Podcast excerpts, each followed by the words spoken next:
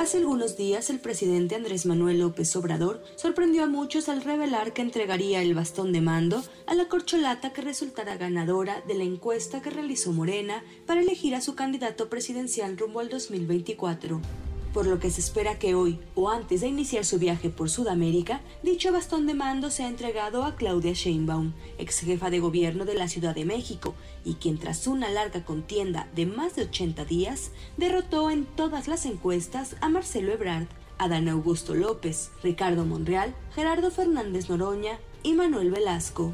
A partir de que yo entregue el bastón de mando, ya la dirección del movimiento por la transformación ya va a estar a cargo de quien reciba el bastón de mando.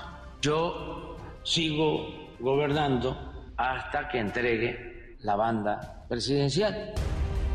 De acuerdo con el mandatario, el bastón representa a las comunidades indígenas más pobres del país y lo recibirá quien dará continuidad a la transformación del país, privilegiando el apoyo a los más necesitados por lo que Claudia Sheinbaum se prepara para recibir el báculo de manos del presidente Andrés Manuel López Obrador, el mismo que él recibió por parte de 68 pueblos originarios de nuestro país en diciembre del 2018, cuando llegó a la presidencia de la República. Y es que recordemos que el bastón de mando también ha sido entregado a otros presidentes en América Latina, como Evo Morales en Bolivia, Rafael Correa en Ecuador y Juan Manuel Santos en Colombia. Es un símbolo de comunidades indígenas, de los más pobres de este país. Y es entregar ese símbolo a quien debe de encabezar la transformación, quien debe darle continuidad a lo que es para nosotros lo esencial, el ayudar a los pobres. Pero,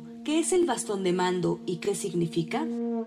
El bastón de mando es un elemento simbólico para los pueblos originarios de nuestro país y de Latinoamérica, que utilizan para reconocer la autoridad y confianza de quien los ostenta. Además, de acuerdo con el Instituto Nacional de los Pueblos Indígenas, representa el compromiso de servir obedeciendo la voluntad del pueblo. En él están inscritos los llamados cuatro símbolos del universo o puntos cardinales, norte, sur, este, oeste y el centro los cuales están representados con un listón de color rojo, amarillo, blanco, azul y verde. La posición en vertical representa el balance, la armonía y el equilibrio, lo que está relacionado con la rectitud, la verdad y la honestidad, así como con la justicia, la equidad y la dignidad. Y si hablamos del bastón de mando que recibió el tabasqueño en 2018, fue elaborado en Tlaxcala.